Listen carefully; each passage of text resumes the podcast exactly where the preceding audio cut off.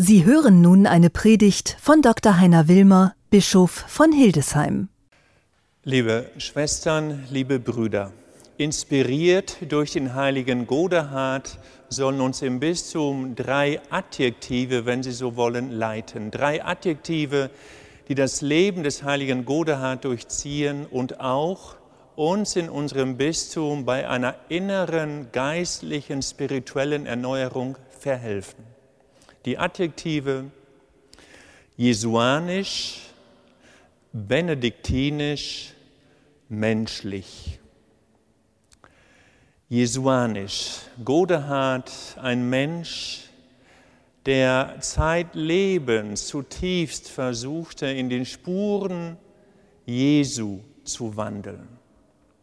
Uns ist in dieser Pandemie, in der Zeit von Covid-19 das Singen abhanden gekommen und das sogenannte Gotteslob sehen wir kaum noch.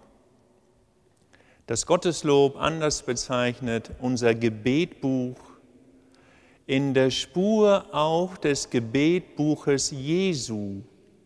Und wir können uns fragen, was war eigentlich das Gebetbuch Jesu? Er kannte das klassische Gebetbuch und aus diesem Gebetbuch kannte er viele Texte auswendig, nämlich den großen Psalter mit den 150 Psalmen. Psalm 1, wohl dem Menschen, der nicht auf den Rat der Frevler baut, der nicht im Kreis der Spötter sitzt, sondern Freude hat an der Weisung des Herrn, bis hin zu Psalm 150, den großen Lobgesang. In der Haltung Jesu leben, sozusagen sein Ohr und sein Herz, am Herzen Jesu zu halten, um den Puls, den jesuanischen Impuls zu spüren, um ganz nah beim Herrn zu sein, hat den heiligen Godehard zutiefst durchdrungen. Als Mensch, als Benediktiner, der für Reformen einstand und als Bischof hier von Hildesheim ein großartiger Seelsorger und Erneuerer. Godehard in der Spur Jesu betend, zum Beispiel den Psalm 16, ein Teil haben wir gerade gehört, und die Benediktiner beten ihn jede Woche und singen ihn auch nebenan in Marienrode. Heute, wie gesagt, der 33. Gründungstag der Wiederbelebung des wunderbaren Klosters in Marienrode. Der Psalm 16. Ich preise den Herrn, der mich beraten hat. Auch mahnt mich mein Herz in der Nacht. Ich habe den Herrn beständig vor Augen ich wanke nicht, du bist an meiner Seite. Jesuanisch in der Spur Jesu, dann benediktinisch. Auch uns soll dieses Adjektiv benediktinisch uns im Bistum Hillesheim geleiten. Keine Sorge, ich will nicht aus Ihnen Benediktinerinnen und Benediktiner machen. Aber die benediktinische Tradition auch die Zisterzienser haben das, was uns heute als Christinnen und Christen bewegt, und ich nehme ganz bewusst auch unsere lieben evangelischen Schwestern und Brüder mit in diese Betrachtung, die benediktinisch-zisterziensische Tradition hat das östliche Niedersachsen zutiefst geprägt, entlang der Flüsse, vor allem entlang der Weser bis hin zur Nordsee. Der Beginn der Regel des heiligen Benedikt, wenn Sie sich die Ausgabe von 1980 von Otto Steidle, einem Mönch aus Beuron, anschauen und die Texte sehen lateinisch-deutsch, so ist die Eröffnung der benediktinischen Regel ein Schlüsselsatz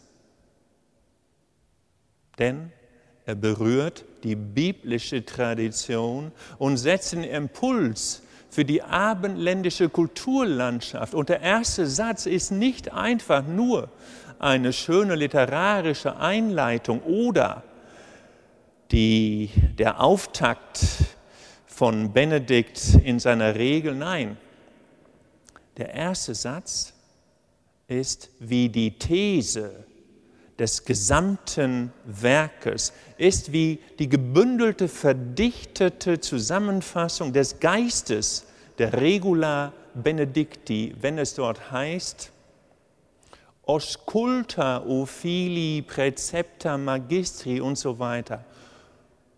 Ein ganz altes lateinisches Wort, osculta, nicht audi, audiere, sondern osculta. Höre, mein Sohn, auf die Weisungen des, höre mein Sohn auf das, Sculta auf Fili Präzepta Magisti, höre mein Sohn auf die Vorschriften des Vaters und neige das Ohr deines Herzens und nimm die gütigen Weisungen deines Vaters an.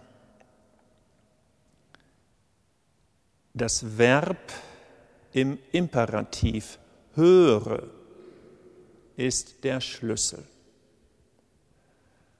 Benedikt, dem wir diese Regel zuschreiben, nimmt hier Bezug auf das Herz der jüdischen Bibel, der Torah, wo es ja in der Mitte der Torah heißt, Shema Israel, höre Israel, Gott, dein Gott ist einzig. Der, einer der Theologen, die im 20. Jahrhundert unser Denken stark geprägt haben, Karl Rahner, verfasst 1941 eine pragmatische Schrift mitten im Krieg. Sie trägt den Titel Hörer des Wortes.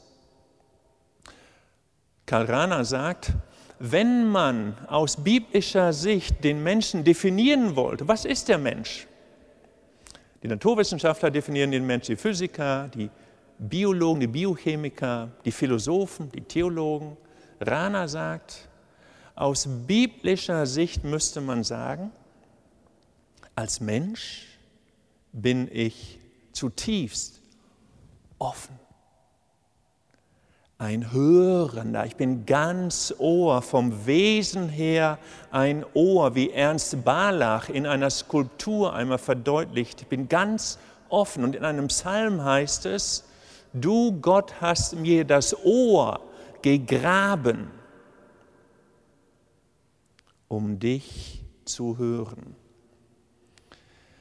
Interessant, wenn wir über die Benediktiner reden und über die benediktinische Tradition hier im Osten Niedersachsens, dann verbinden wir mit dem Ordensleben oft drei Gelübde.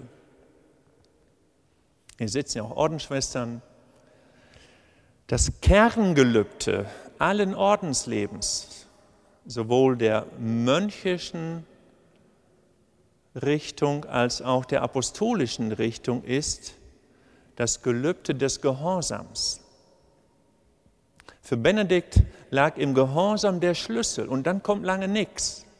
Und dann kommt die Ortsansässigkeit oder die gottgewollte Ehelosigkeit, die Jungfräulichkeit oder die Armut, die schlichte Lebensform. Aber der Schlüssel, der Gehorsam. Und wenn wir sagen, wir wollen das Benediktinische feiern, heißt das für uns im Bistum Hildesheim und darüber hinaus, dass wir ganz bewusst uns öffnen wollen, hinhören auf das Wort der Schrift, auf Gottes Geist, auf sein Wehen und sein Hauchen in unserer Zeit. Jesuanisch, benediktinisch und menschlich. Der heilige Godehard hatte, wenn Sie so wollen, ein Herz für den Menschen, für den Einzelnen. Er kannte keine Masse, wie im Sinne Jesu. Das Wort Masse ist für Jesus ein Unwort gewesen. kannte immer den Einzelnen, auch die größere Gruppe. Godehard hatte einen Blick für den Einzelnen. Und nochmal, die Benediktusregel hat einen Passus, den wir in unserer Gesellschaft manchmal vergessen. Da heißt es nämlich in der leichten Ermahnung an den Abt, und das hat der heilige Godard mitgenommen, auch als Bischof von Hildesheim. In der Ermahnung an den Abt oder an den späteren Bischof heißt es, bei allen Entscheidungen, die du triffst, hol dir den Jüngsten aus der Abtei. Den Jüngsten, den Novizen, den Scholastiker und frag ihn. Du musst ihn fragen. Höre auf den Jüngsten, höre auf die Jugend und frag sie nach ihrer Meinung. Sie sollen nicht entscheiden, das machen die Älteren, aber du musst dich verpflichten, auf den Jüngsten zu hören, auch als Bischof. Jesuanisch, benediktinisch, und menschlich. Möge in diesem Dreiklang der heilige Godehard uns inspirieren und einen neuen Ton angeben. Amen.